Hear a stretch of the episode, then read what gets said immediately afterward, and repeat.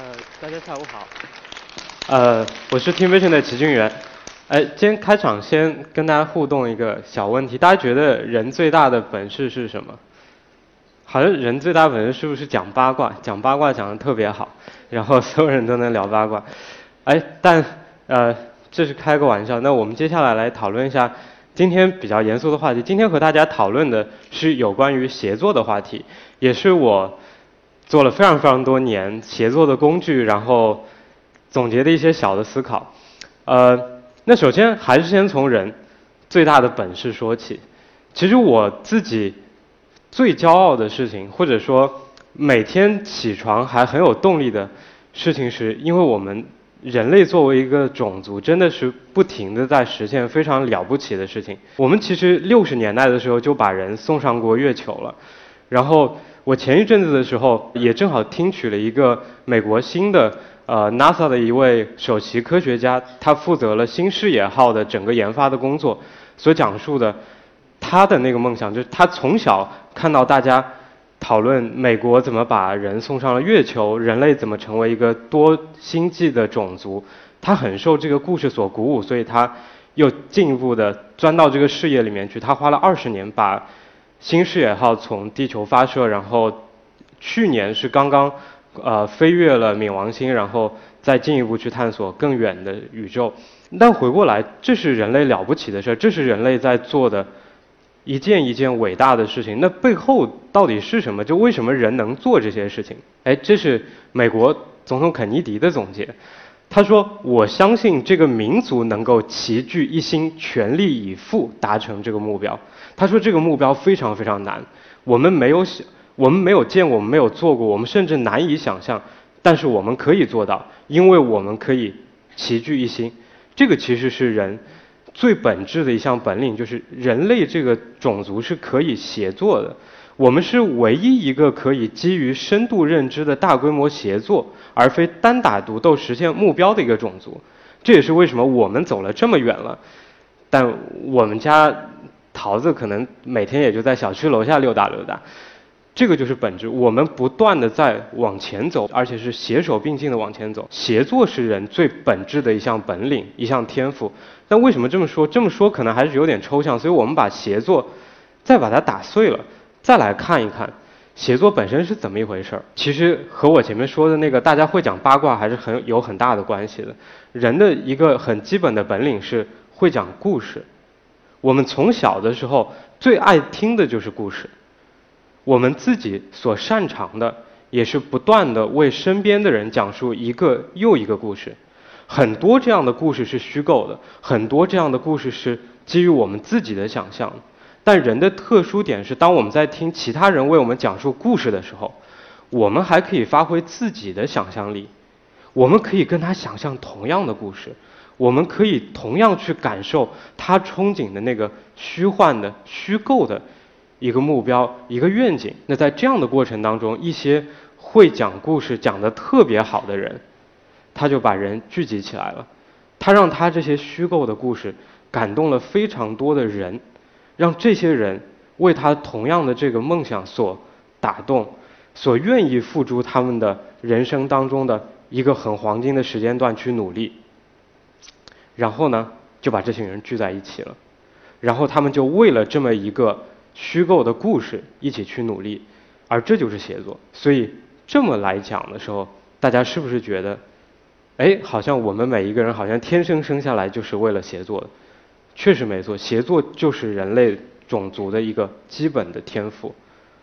协作是一个一群人实现共同目标的过程，但更重要的。它是咱们的天赋。举一个例子，Wikipedia 大家知道，大家可能或者上过百度百科。那在这样的百科的站点里面，比如 Wikipedia 其实是有超过三千多万条的知识的资讯，对于不同的关键词的解释，每一条可能都有很丰富的前因后果以及展开。而这一场协作是不需要受教育的，我们不是。受了什么样的教育？我们不是接受了什么样的培训，于是我们做成了这样的事儿，而是我们自发的。我们受到说，人类需要一个属于我们自己的大百科全书，这样一个梦想，这样一个虚构的一个幻想，这样一个愿景，一个憧憬，所感动，我们自然就参与进参与进去了。这样的事儿发生的太多了，所以大家可以相信我，协作是人的天赋，是人与生俱来的能力。好，那这是协作，那这是咱们讲的第一个关键点。那接下来来说说组织，因为我知道今天来的有非常多是企业里的 HRD，企业企业里的领导者或者企业里的成员，所以可能对大大家来说，组织这个词理解的简单一点的话，大家就想象自己公司的这个企业。但其实呢，我们今天大家坐在一起，有交流、有分享、有互动，其实也是一个组织。我们呢，只要集聚拢在一起，为了一个共同的目标，一起做点什么，其实我们就是一个组织了。但大家想象成企业，就特别好理解。那我们过去的企业是什么？我们说到企业的时候，我们老老用森严一个词去形容，对吧？老觉得结构是很清楚的，规章制度是很清楚的，要做的事儿是很清楚的，一二三四五。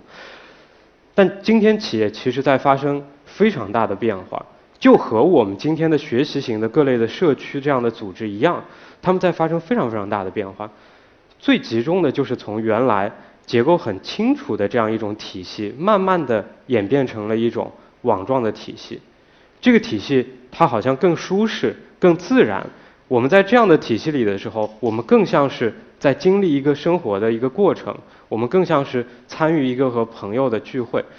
这样的感受是很很多的，这是今天组织所给人的感受。呃，我我看到各位有有点怀疑，好像自己公司的那个工工呃工作的那公司好像不是这样，那没有关系，这个是趋势，这是趋势。但背后的原因是什么？我来给大家仔细分析一下。我觉得最最最本质的一个原因还是科技，是科技赋予了我们组织上的变化。举几个例子，有几个关键词，第一叫做无边界。今天啊，其实最主要的科技重塑了我们的商业。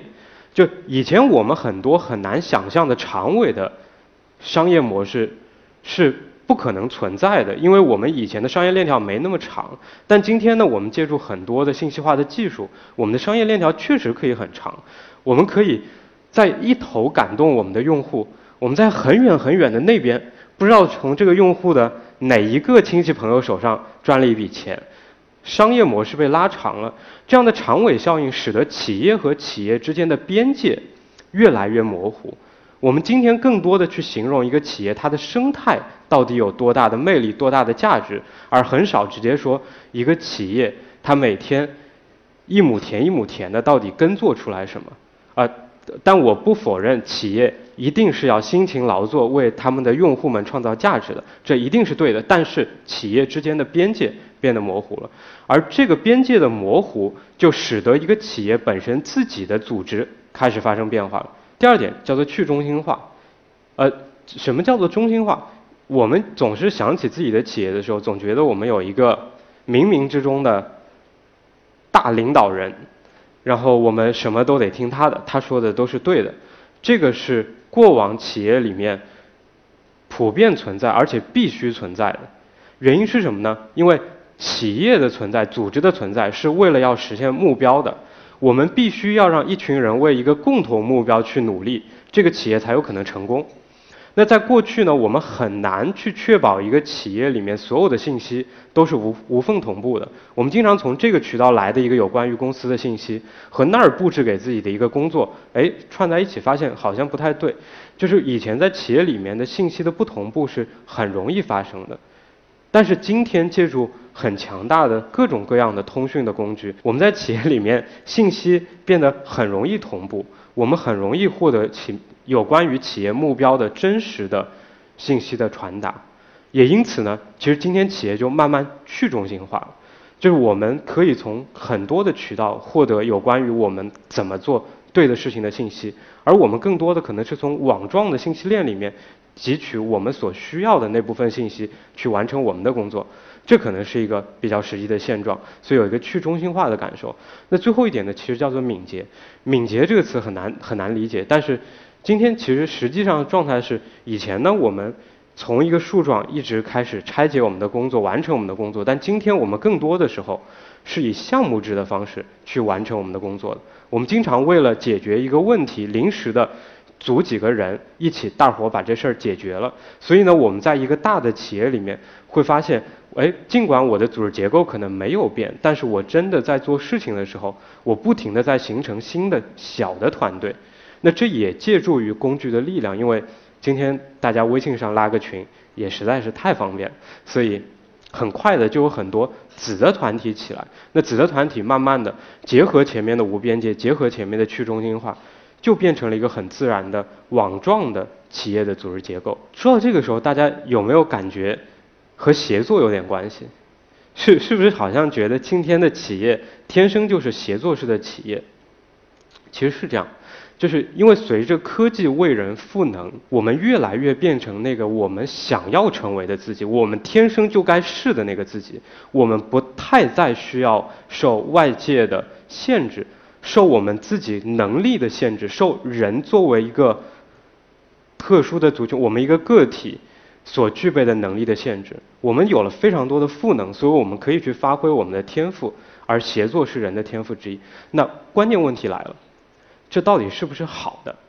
就很多人可能会问：今天的企业这么网络化，这么没有层级化，今企业这么动态，那是不是今天的企业就不那么有纪律？不那么像以前一样，可以一声令下就去攻下一个山头，是不是这样的组织就缺乏生命力了？那这个我们还是要做一些严谨的科学的研究。那好的事情是，科技又给我们赋能了。今天我们借助大家在各类写作工具、各类通讯工具、各类企业的工具当中产生的数据，我们可以很方便的用机器学习的办法，去来把它和一个企业的绩效的情况做相关联、做训练，然后去洞察说。员工或者说组织里面的人或者整个组织大家的行为究竟对我们的绩效影响是积极的还是消极的？所以我们也和我们的科学家们一起做了一些研究。哎，那分享一个成果来辅佐我今天的观点，就是有关于销售。为什么举这个例子？因为大家总是觉得销售的业绩是最直接的，因为给公司创造了利润，这是那这个很好衡量。另外一头呢，我们过去也认为销售更主要的是靠他个人的能力签下了一个又一个的客户，签下了一个又一个的订单，然后为公司创造了价值。好像他究竟是个什么样的人，能不能跟公司其他人很好的配合，不一定是很关键的事儿。关键的是他怎么跟客户配合。但是我们的研究成果恰恰相反，在今天一个销售人员的业绩和他。的协作的属性和他和其他人配合的属性直接相关。我们的研究成果是，销售人员的协作模式可以直接贡献超过百分之四十的业绩差异。也就是说，如果他是一个擅长和公司不同部门打交道的，不和其他不同的同事协作的一个销售人员的话，他是更有可能获得高的业绩表现。那这个其实我们有了这个洞察之后，其实回头去想想，其实是挺容易的。因为今天所有的企业，我们的产品、我们的服务，动态的变化很快，我们不断就有更好的东西可以给到我们的客户，我们不断就有更优的服务可以提供给我们的客户。如果一个很好的销售人员可以很容易的把公司最好的资源拢在一起去服务客户的时候，那必然也就可以产生更好的业绩。这个反向解释是很容易的，但是正向。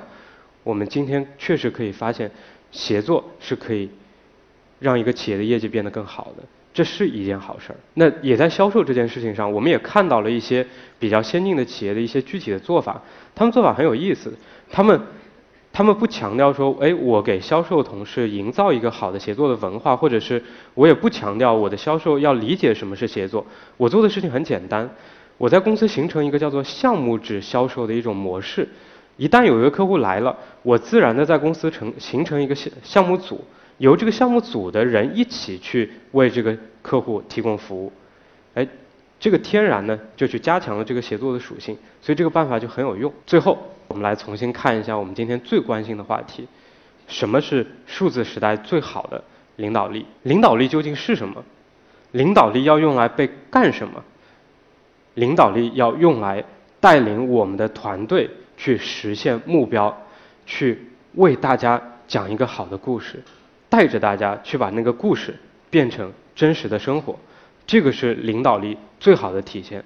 所以呢，今天的领导力，多用协作思维去思考，多用怎么让我们这一群人共享一个好故事，一起努力去实现目标，以这样的思维去重塑我们自己的领导力，去重塑我们的团队，那么我们确实可以实现一个又一个了不起的目标。那这样呢，人类的这个族群就一天比一天更好。我们的社会也就一天比一天更有目标感，一天比一天更值得我们每一位享受在这个社会上生活的每一天。好，谢谢大家，今天的分享就到这里。